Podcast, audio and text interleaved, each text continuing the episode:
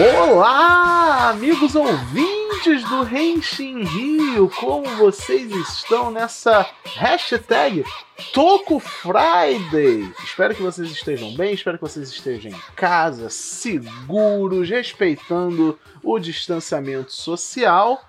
E hoje é um Renshin Rio muito especial, porque quem nos acompanha há um, há um bom tempo sabe que vamos falar aqui de um assunto que é que bate no nosso cocorô, que faz o nosso tocucu interior ficar eufórico. Hoje é um podcast para cultuarmos a religião do Renshin Rio. Vamos falar dele. O primeiro, o único, o melhor de todos. Koichi Sakamoto. Não, esse ainda não é o Renshin Rio Profile Koichi Sakamoto. Vamos falar de uma das produções que este maravilhoso diretor que nunca fez nada de errado, e se ele fez algo errado, eu prefiro fingir que não fez.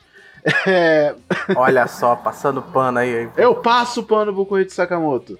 Vamos falar do filme, como vocês já viram aí no, na headline, no título, seja lá onde você encontrou o nosso podcast. Black Fox Age of the Ninja, um filme de 2019, bem recente, é, lançado dia 5 de outubro de 2019, para ser mais exato, com direção dele, Koichi Sakamoto mito. E fazendo quase cinco, é, três aninhos, né? Tá quase junto. Né?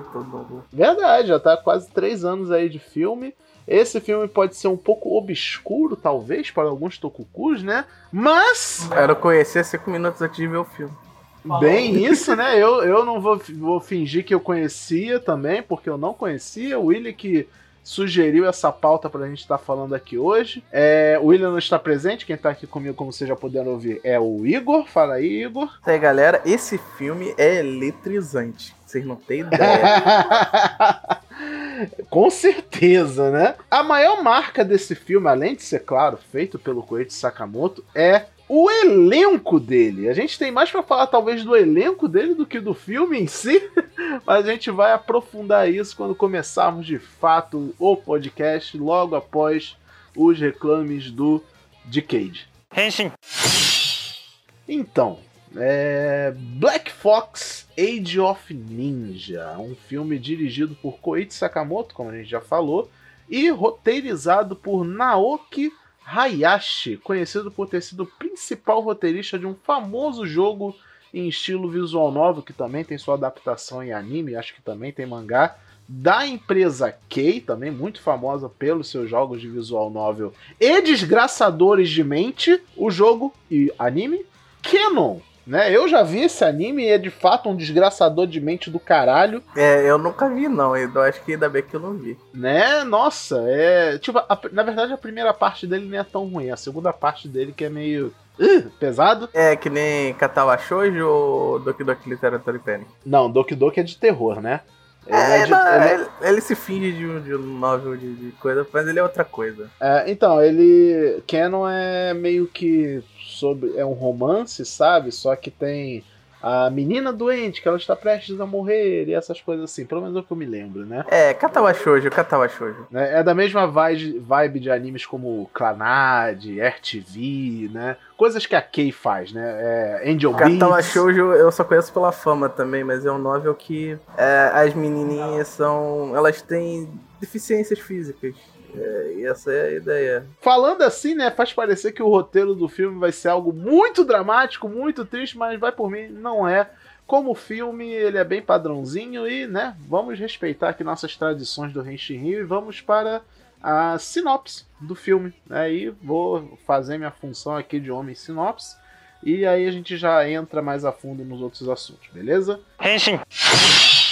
Mia é uma jovem com poderes especiais. Por isso, ela sempre foi protegida por seu pai, Horen, para que não caísse em mãos erradas, até que um dia um grupo de monges guerreiros chamados Negoroshu a tentam sequestrar. Seu pai a protege com sua vida, permitindo que ela fugisse. Mia agora passa os dias fugindo dos monges até que decide encontrar os lendários ninjas do clã Kitsune e contratá-los para que vinguem seu finado pai. E esse é o plot do filme, a coisa mais básica, né? O resto dele a gente vai comentar aí durante o podcast. Eu não sei, sinceramente, se a gente começa falando do elenco ou se a gente fala logo do filme.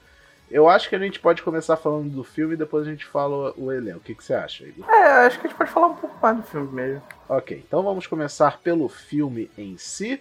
E, bem, como vocês viram essa, por essa sinopse, é um filme de vingança, né? A principal temática dele é a, a Mia querendo vingança. Ah, e uma coisa que pode não ter ficado clara só pela sinopse, mas eu imagino que pela imagem de capa do nosso podcast vocês só podem deduzir.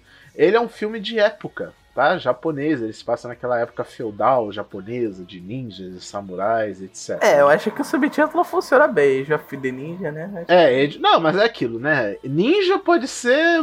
Kaku, é, Kakurendia é ninja, Hurricane é ninja, Ninja é ninja, sabe? Se passa nos dias atuais. Então, não quer dizer que é obrigatoriamente feudal sempre que tem ninja no nome, né? E sim, ele é um filme de tokusatsu, ele tem bastante elementos de tokusatsu, mais uma vez, incluindo grande elenco desse filme, não só por ser dirigido por Koichi Sakamoto, e já que citamos o nome do mito, esse é um filme bem Koichi Sakamoto, Igor? Demais. Com certeza. Porra, as cenas de ação desse filme, meu pai do céu. São muito boas, né? Se tem uma coisa que não vai decepcionar, é obviamente em cena de ação. Ah, esse é bom quando dá, dá o dinheiro, né? Do, do, do dinheiro da bola. Ele pode, olha, você pode fazer o efeito que você quiser, sim. Né? Orçamento de filme, né? Então pode abusar aí. Vamos. É, eu não sei se esse filme foi feito. Eu acho que ele não tá pelo logo da Toei, né? Algo, alguma coisa assim, eu acho que não, né? Mas consegui reconhecer, né? Algum que eles usaram aquele cenário de filmes de época da Toei, sabe? Que, é, que tem até o parque, que é, o, é o, em Kyoto. Então eu consegui reconhecer alguns lugares que eles filmaram. E, bem, mas não é um filme da Toei. mas, cara, é. Vamos lá. Vamos, vamos do começo, né? A primeira parte do filme é a gente conhecendo a Mia, praticamente a história dela. Ela vivia com o pai, o Roren, e a Mia é basicamente o Pikachu por algum motivo. Eu, eu não consegui identificar qual o motivo dela ter poderes elétricos. É, eu acho que, sei lá, no, no contexto todo do filme, eles não realmente não falaram por quê. É, na minha interpretação, ela simplesmente nasceu com essa habilidade especial quando era pequena, e o pai, que é um tipo de cientista, ele passou os anos estudando a habilidade dela e fazendo upgrades, né? Conforme ele fazendo, os poderes dela iam ficando mais e mais fortes. E ela é literalmente isso, gente. Ela é o Pikachu. Sabe? Ela solta raios das mãos, eletricidade, como se fosse super choque. Só que, obviamente, ela não controla muito bem essa habilidade, né? E outras pessoas podem ver essa menina como uma arma, como é o que acontece. Que aí temos o grande vilão do filme, que é o. Cadê o nome do digníssimo? O Burado. Né? Ele é tipo um shogun, né? Do, daquele lugar e ele contrata é, esses monges guerreiros que a gente mencionou mais cedo. Aliás, fica a curiosidade: os é, Negoroshu, que é o nome desses monges guerreiros, são reais. Eles são baseados em um grupo real que teve no Japão, feudal e tudo. Eu achei interessante eles usarem isso aí no, no filme. Ah, mas é, geralmente é isso. Se deixar também, a própria ideia dela ter esses poderes elétricos é uma lenda japonesa. Só não vou dizer qual que eu não sei, não vou saber dizer. É, né? Pode ter alguma coisa a ver. Ou, né, não teve espaço no filme, eles iam aprofundar isso em uma sequência que ainda não aconteceu, né? Você vê pelo filme todo, a gente tem vários elementos de, de, da mitologia japonesa da época, que é Karakuri, é, Nine Tails, né? Que é a Kyubi. A Ninetales. É. Além de Pikachu, ainda tem o Ninetales. Né? Tem, tem os nomes do espírito do trovão também, né? Se é Raizou, alguma coisa assim. Não sabia dizer que eu não, não lembro de cabeça toda, porque é mitologia japonesa, mas é, é mais ou menos essa questão, esse é o ponto, né? Dela ter os poderes. Então fica. Se você procurar a resposta do porquê ela tem esses poderes. É, eu acho que isso não é bem um spoiler, mas sinto muito, você não vai ter, apenas aceite como todo bom tokusatsu, né? Você tem que abraçar o que tá ali, né? Em momento nenhum o filme se prende a algum tipo de realidade em, em, em momento algum. Então, tanto faz. É, avançando um pouco no plot do filme, porque a, a primeira parte do filme é basicamente o, a sinopse que eu já falei. A Mia ela vai encontrar o pessoal do clã Kitsune, que é esse clã de ninjas lendários, secretos, que aceitam qualquer trabalho, eles não têm lado, né? Quem pagar mais, eles fazem o trabalho que a pessoa pedir e a Mia faz esse esforço para encontrar com eles e ela paga eles, ela paga moedas de ouro, né? Ou não sei, é Ryo, eu acho que se chama Ryo, a moeda antiga japonesa, né? Então ela paga para eles realizarem a vingança por ela, né? Pagando bem. Pagando bem que mal tem, né? Ela, ele, ele quer que elas encontrem a Negoro a Negoroshu e vinguem o pai. Com isso, ela conhece uma outra personagem muito importante nesse filme, que é a Rika Isurugi, uma das descendentes aí desse clã e seria estava cogitada a ser a próxima líder e ela é uma guerreira muito habilidosa também só que ela o grande que dela é ela não mata né ela tem uma vibe meio eu, eu achei ela tem uma vibe meio Kenshin do Samurai X, né? Ela tem muita habilidade, mas ela escolheu não matar. E eu acho muito. Eu acho que é uma das melhores plots assim do filme, que é a relação dela com o pai. É uma boa relação você mostrar a época do Japão, né? Tipo, não é, importa que ela seja filha, ela não, ela não pode desafiar o clã, ela tem que seguir a hierarquia, né? Ela tem o seu sentimento, suas lutas, mas ela não se, ela se recusava a matar, por isso ela não era digna, né? Isso era a parte interessante do, do, do plot dela. Que até, até no primeiro momento você acha que quem vai ser o protagonista vai ser a Mil, mas eu acho que a Rika ela tem mais protagonismo do que ela. Sim, sim. A, a, você fica esperando, né? Afinal, ela, é, ela é a grande chave de tudo, mas ela é a princesinha a ser resgatada no final das contas. E não tem príncipe nesse filme. Tem um príncipe nesse filme, na verdade, mas a gente vai chegar lá. Tem vários vários, inclusive. Mas, mas a heroína de fato desse filme é a Rika Surugi. Bem, surpresa para ninguém, a Mia acaba sendo capturada porque o clã Kitsune é bem filha da puta. Eles têm um primeiro confronto contra o Negoroshu e a Rika Surugi até consegue defender a Mia, mas depois o Negoroshu faz a, a decisão inteligente. Né? Eles falam: Eu pago para você me passar essa garota. E, e, quando eles fazem isso, eu fiquei, caraca, é muito Big Brain isso. Né? Não é pra que você matar? Oh, toma dinheiro. Pra quê? Né? Pra que estresse? Vocês não fazem tudo pagando bem? Então, pago. Eu pago para resolver meu problema. Eu pago para não me estressar. Eu me identifico com essa filosofia. Quem nunca, né? Quem nunca pensou isso? Eu pago para não me estressar. E foi isso que eles fizeram. Achei bem realista muito bom esse toque aí que eles deram no, no filme. Ainda dentro do clã Kitsune, tem outros personagens que vale a pena a gente mencionar, como a Arissa, que é uma das empregadas e acaba ficando amiga da Mia e já é uma amiga da Rika também. Tem o líder do clã, que é o, um idoso covarde, como sempre, é o Ryoe Isurugi, né? O líder do clã, ele é um idoso fodão e tal, um samurai. É muito legal as cenas de luta de samurai, né? Eu sempre gosto de ver filme de época assim, porque é muito estiloso, né? Ver os caras puxando espada, lutando, dando. É, eu gosto daquelas brigas de samurai que é um fica encarando o outro por um tempinho, aí clash! Aí resolve a luta. E, enfim, a gente vai falando dos outros personagens mais na parte de elenco, que aí eu acho que é o grande chamariz que vai ter desse podcast. Mas, enfim, o que, da, dessa metade aí pra frente, Hugo, o que, que você achou? O que, que você tem a comentar aí? Cara, eu, eu não esperava ser tão bom quanto parecia, sabe? Nem, no início ele parece ser bem genérico e tudo mais, mas ele, ele, tem uma boa história própria, ele conta de uma maneira legal. Me lembrou bastante aquele filme, aquele filme que fez bastante sucesso desse lado do mundo, né? Que é aqueles poucos filmes que vêm pro, pra cá, é o Tigre e Dragão. Nossa, caraca, sim, eu já vi muito esse filme. É o, é, o, é o filme que tem um coroa que desce a porrada no maluco com chinelo. É, né? Que inclusive eu tenho os mangás dessa porra. É, ele, ele... Tem mangá disso? Tem, tem mangá disso. Tem, acho que são 10 volumes mais ou menos. E conta. Porra? É basicamente um prequel do filme. O lance todo daquele. Você não assistiu o Tigre do Dragão, né? É, é toda a jornada do Liu Bei, da, da Destino Verde, né? Nem era do Liu Bei, da Destino Verde, a espada ela vai passando de mão em algumas pessoas até chegar na mão do Liu Bei e ele começa o filme, né? Começa o filme da partir do fim do coisa lá, do, do, mangá. E ele é todo colorido, é um mangazinho bem legal. Não, eu, eu lembro desse filme do Tigre e Dragão e foi realmente sucesso. Eu lembro que ele concorreu a vários Oscars, ganhou vários Oscars pra, pra época. Ele foi bem inovativo assim em questão de efeitos especiais. Eu não lembro se ele veio antes ou depois de Matrix, mas eu lembro que um dos grandes marcos desse filme era justamente isso, dele ter meio que revolucionado, entre aspas, os efeitos especiais. Porque, gente, convenhamos, né? Visão ocidental das coisas, eu tenho certeza que o que o que o Tigre e Dragão fez nessa época, que o pessoal chamou de revolucionário, Tokusatsu já estava cansado de fazer desde os anos 70, se bobear.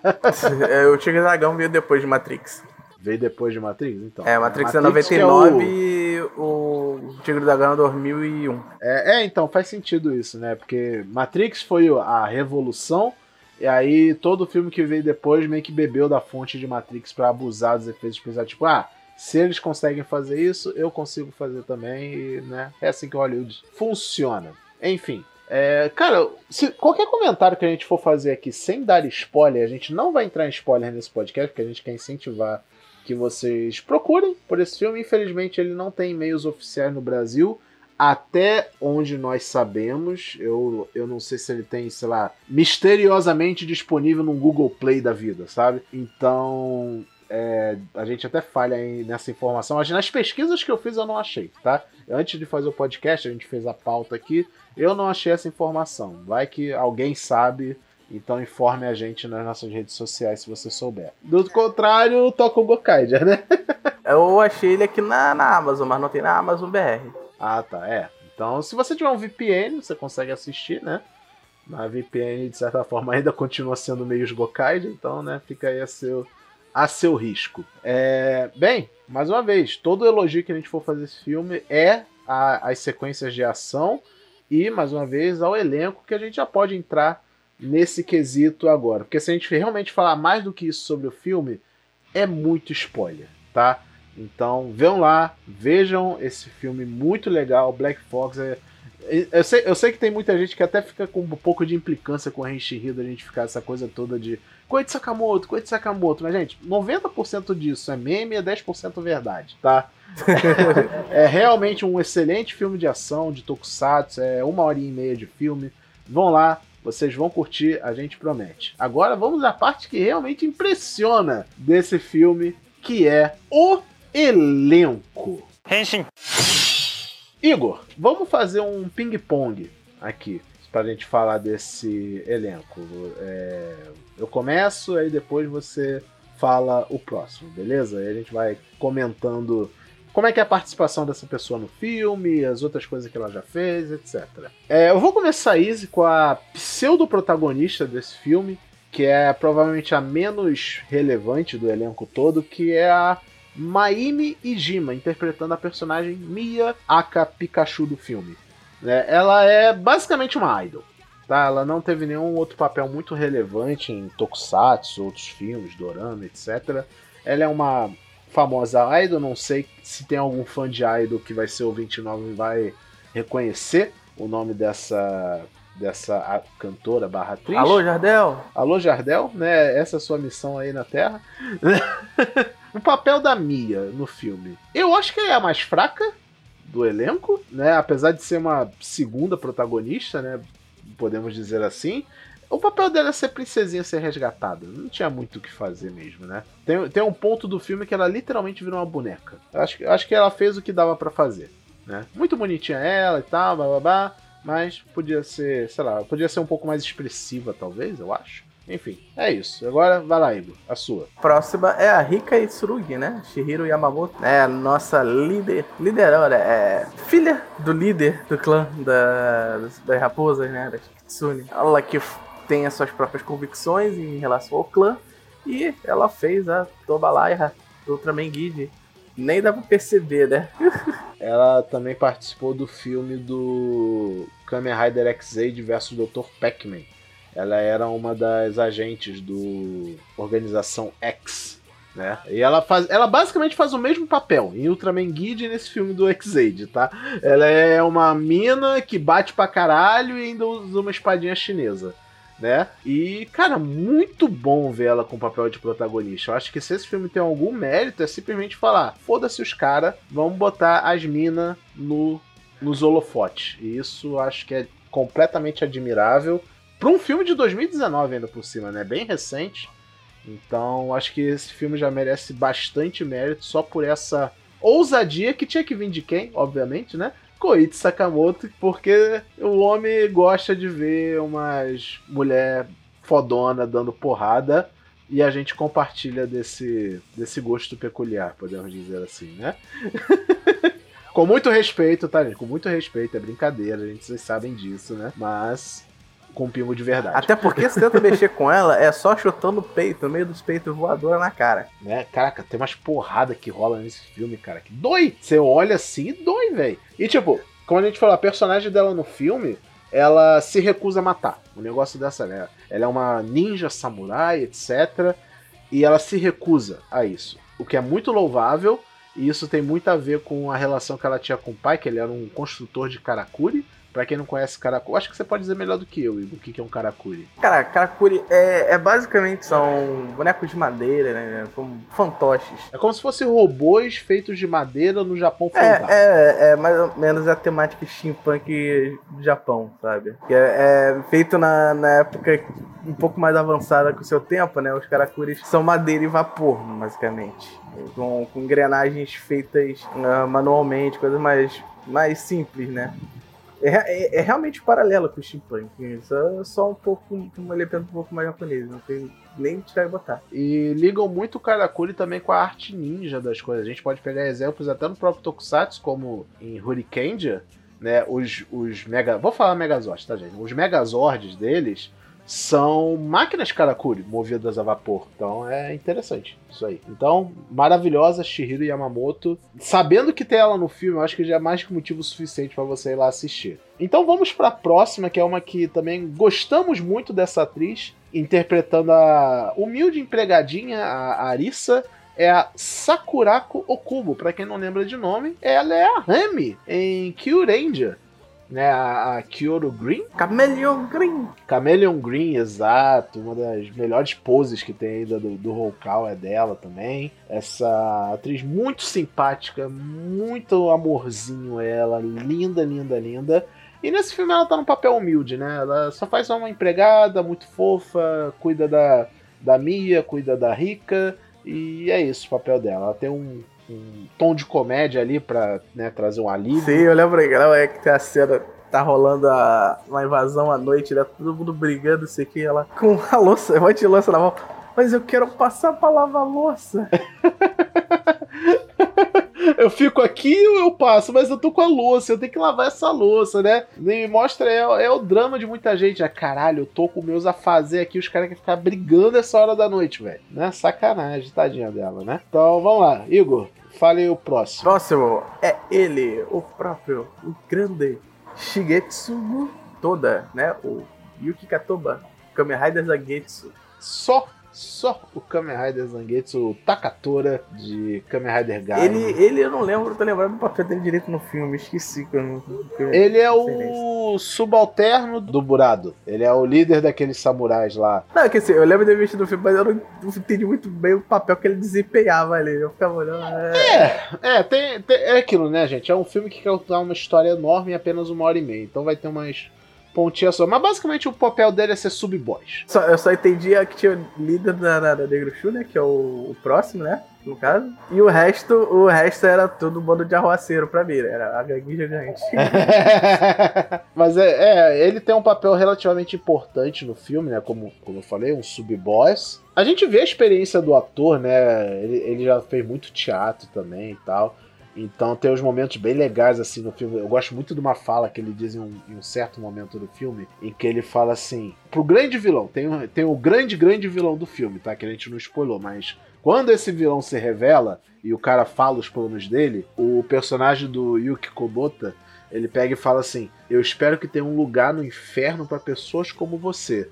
Aí ele se afasta um pouquinho ele apesar que também deve ter um lugar para mim, porque ele tá, né, ele tá colaborando com esse tipo de coisa. Então, eu gosto que ele ele claramente está cumprindo o dever dele como um serviçal de um senhor feudal, mas ao mesmo tempo ele tem um pingo de culpa do que ele tá fazendo, sabe? Ele vê umas coisas assim bem horrorosas rolando, ele fica, uh, né? Eu acho que facilmente é o melhor ator desse filme, ele. Ele, botaram ele pra fazer o papel certo, né? Porque ele, papel sério, assim, esse tipo de papel conflitante, é a melhor coisa que tem. É, Não, é, você pode ver até uma semelhança, né, com o próprio Takatora de Kamen Rider Guy, que também é um personagem que começa como vilão, aí depois ele vira mocinho, fica lá, cá, lá, cá, muito sério e tal. Então, é bem, bem legal mesmo. É, o próximo personagem, eu gostaria que o William tivesse aqui para poder falar dele, porque eu sei que ele é um que gosta muito desse ator, que interpreta o tal do senhor feudal, o Burado, o Lorde daquele lugar. Hideo Ishiguro, ele interpreta o Kei em Kamen Rider Deno, que é o vilão de Kamen Rider Deno, na série de TV pelo menos, e é o Ultraman Orb, sabe?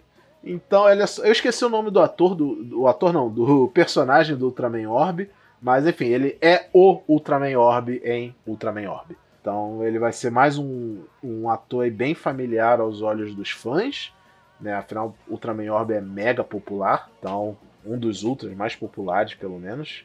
Então, mas só que o papel dele não é muito grande, não. Ele é o vilão das sombras, sabe? Ele só fica no canto, dando ordem. Nem tem muito que a gente possa falar dele aí. É... Fala aí a próxima, Igor. Próxima é a Uto, interpretada pela Kenon Miyahara na época foi a Nozomi na de Rider Amazon. Eu não vi Kamen Rider Amazons todo, a primeira temporada. Um dia eu ainda vou parar pra ver Kamen Rider Amazons toda. A Nozomi, mas a Nozomi tava na primeira temporada, né? Era aquela amiga do, do, do Amazon principal. É, eu não lembro, né? Eu realmente aí eu não posso. Já estamos entrando numa área de algumas séries que eu não vi, né? Mas dentro, dentro do filme, a Uta é um dos membros lá daquelas monges guerreiros, né? E ela é a especialista meio que em karatê, que ela luta, acho, alguma coisa assim. Então ela faz um bom papel no filme.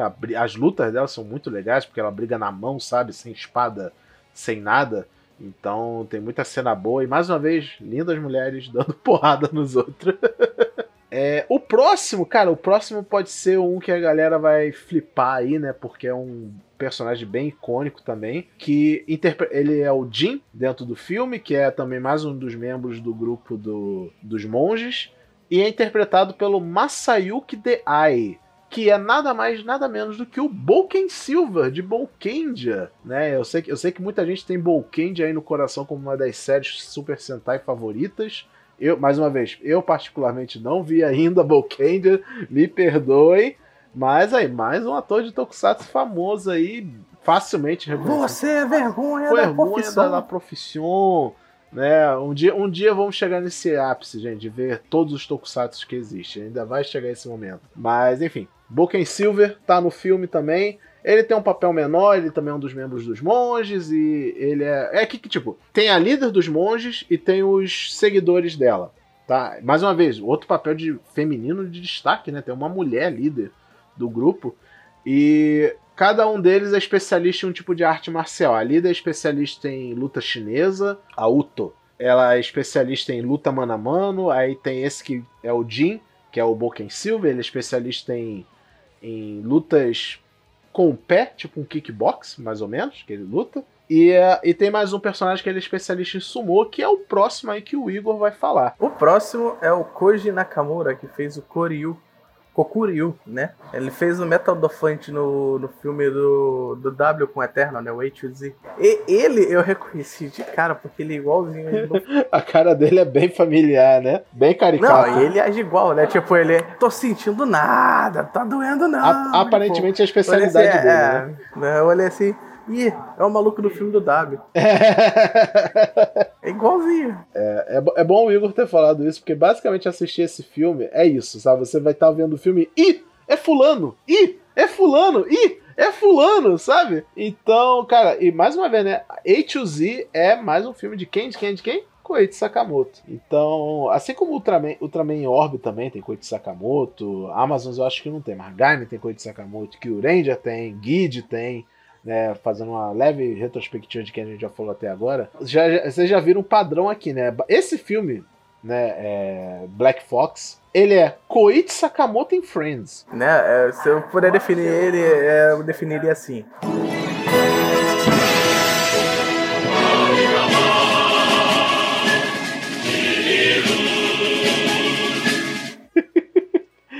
Sei que só esse que você botou, Igor. É, a música tema do Smash Bros.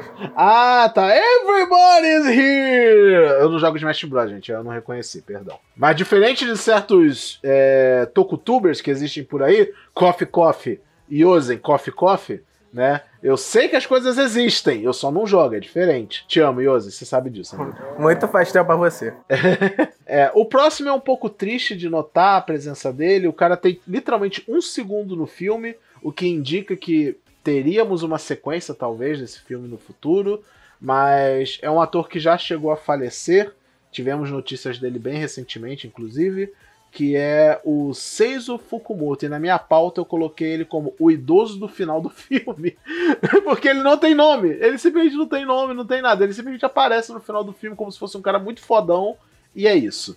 Tá? Mas temos aí provavelmente uma das últimas presenças do Seizo Fukumoto em filmes, né? E para quem não conhece o Seizo Fukumoto por nome, ele interpretou o General Black no filme All Riders, Let's Go Kamen Riders. E ele também esteve presente no filme O Último Samurai. Eu deixo aqui o shout-out para os amigos lá do Nihon Quest, em que eu gravei um podcast com ele justamente sobre o filme O Último Samurai e a gente comentou um pouquinho da, da presença desse ator lá. É, ele tem um papel relativamente importante no filme até. Ele não era não era Shogun no filme, não? Senhor não, não, não, ele era um, um cara que ficava vigiando o personagem do Tom Cruise. E ele não tem uma fala no filme inteiro. Só, aí o Tom Cruise, como não sabe o nome dele, fica chamando ele de um nome americano, sabe? Tipo Bob. Eu acho que ele chama de Bob, alguma coisa assim. Vou te chamar de Bob, sabe? Né? E até o final do filme, ele, esse é o nome dele no filme, Bob porque o Tom Cruise chamou ele assim. Então é, é um pouco triste a gente ver, né, que ele já chegou a falecer. O Fukumoto, um ator milenar no Japão, presente no cinema deles desde das origens praticamente, né? Então, um pouco triste aí. Mas enfim, continuemos. Estamos quase acabando, tá? Falta só mais dois personagens. Igor, fala aí o próximo. Vamos lá. O próximo é o Takeshi Masu. Né? Ele fez o Horen. E ele interpretou também o professor Shihiko Misuki do Kamen Rider Agito. Né? E, eu não lembro de nenhum dos dois, porque Agito eu não vi e o personagem passou direto pra mim. é, eu também não posso falar muito, porque eu ainda não vi Agito.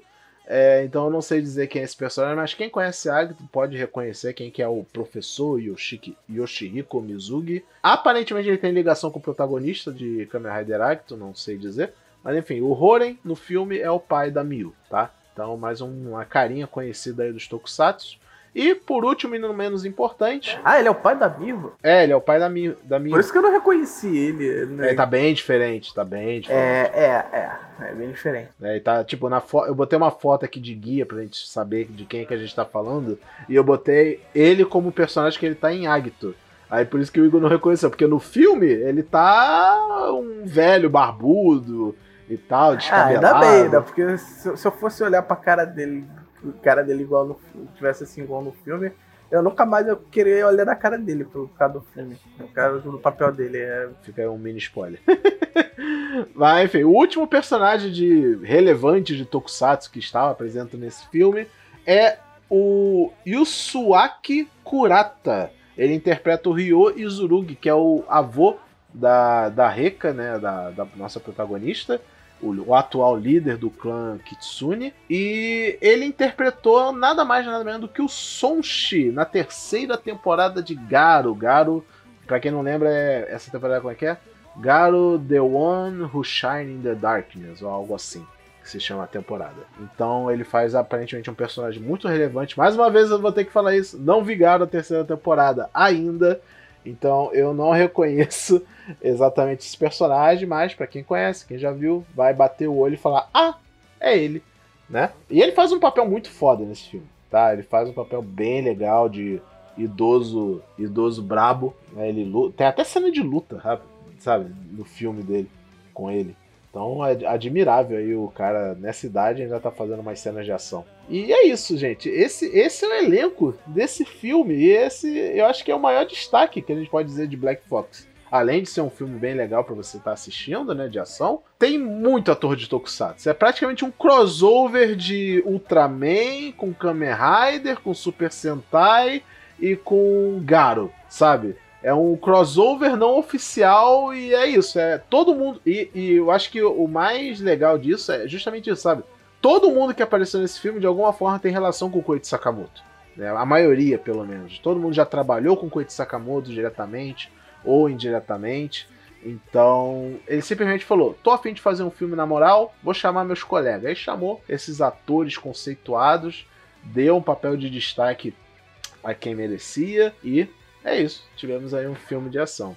E eu acho que é isso, né, Igor? Tem mais alguma coisa a acrescentar sobre esse, essa maravilhosa obra do cinema do Tokusatsu? Não, não tem que adicionar não, cara. É um sensacional, assistam. É do jeito que der, porque infelizmente não tá disponível aqui. Eu não esperava muito do filme, mas embora eu esperava as lutas boas, porque condição muito, mas até o a ideia dele é muito boa, justamente por ter me lembrado do, de coisas com o Tigre e o Dragão. Adoro filmes de época japonesa, embora eu não assista muitos, mas é, quando, eu, quando eu consigo assistir um, é sensacional. É, e para não dizer que esse filme é só lutas bonitas e tal, e Koichi Sakamoto, etc., ele tem sim umas mensagens, sabe, a se passar mensagens sobre gentileza, né? É, um dos pontos do filme é falar que gentileza é superestimado.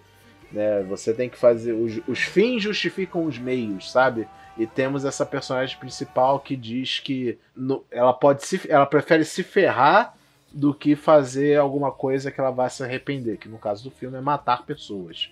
Então ela vai e prova, vai, tem essa jornada para provar de que a, a, visão dela de mundo é a mais correta, é a mais pode não ser a mais efetiva, mas com certeza é a mais digna de estar tá, de tá seguindo. Então, não é um filme vazio, sabe isso que eu quero dizer? Não é só ação desenfreada, não é tipo. É... Qual é aquele filme que é Stallone e Amigos? Os Mercenários. Mercenários, isso. É, os Mercenários, sabe? Que é realmente um filme só sobre tiro, porrada e bomba e atores de filme de ação brucutu reunidos num filme só. É, que é. Sei lá, alguém pode dizer, não, mas esse filme também é uma mensagem sobre isso aí. Desculpa, gente, eu já vi esse filme tudo eu nunca, eu nunca vi uma mensagem nesse filme, é só ação desenfreada que não vou dizer que é ruim de ver, é bom de ver sim, só que, né, pelo menos não tem conteúdo, isso que eu quero dizer. Esse filme tem ação, tem protagonismo feminino, que eu acho que é sempre bom ver. E, ah, tem gente, muita gente que reclama, ah, o Koichi Sakamoto dá destaque para as meninas, mas sempre sexualiza muito elas. Esse é o filme para contradizer esse argumento, porque em momento nenhum eu. Tá, é a minha visão de homem falando essas coisas. Perdão se eu estiver falando besteira, as nossas ouvintes é, é, mulheres. Mas, ao meu ver, meu humilde ver, eu não vi coisa muito sexualizada é, até foi até bem leve mesmo. É, né? Tipo, sexualizado eu digo assim, não tem tipo uma mina brigando de biquíni ou algo assim, sabe? Não tem nudez, não tem nada muito sexual. É ação por ação. Ah, assim, tá, tem até umas roupas meio curtas, beleza, mas não, é, não tá no padrão que eu diria que é muito forte, né? É, tipo, se a gente for comparar com uma obra como o Girls in Trouble, a prequel do, do Space Squad, que aquilo sim é realmente Destaque para as meninas, maravilhoso, mas porra, sexualizado pra caralho. Aí não dá para defender muito Koichi Sakamoto, não. Mas nesse filme parece que ele se redimiu, de certa forma, sabe? Ele fez um negócio com ação, deu destaque para as minas e não precisou transformar elas em sex symbol para isso, sabe? Então, respeitável, é admirável também. É isso. Muito obrigado por nos ouvirem mais essa semana aqui no Rinchin Rio. É, fiquem ligados, porque mais tarde tem o que? Tem o que? Tem o que? Live com a gente, falando do episódio mais recente de Ultraman Trigger. Se você estiver ouvindo esse podcast muito no futuro e já tiver acabado Ultraman Trigger, provavelmente vamos falar do Ultraman mais recente que estiver passando nessa época, né? Então é isso, galera. Muito obrigado, Igor. Deixa aí o seu goodbye. Valeu, galera. Nos vemos na próxima. E cuidado com as máquinas de Karakura. Cuidado com as máquinas de Karakura, exatamente. e, e sonhem com, com Yuki Kobota, que ele é. Cara, na boa, na boa. Só, esse vai ser o meu encerramento do cast, tá? Quando o Yuki Kobota apareceu no filme, eu não sabia que ele estava no filme. Quando ele apareceu, irmão, deu até um negócio, velho. Deu, deu até uma tremedeira nas pernas. Você viu o Yuki e falou, bota. Bota, né? Taca tora em mim. Né? é, isso. galera. Valeu, até o próximo recheio. Hoje meu falou, minha, minha cena.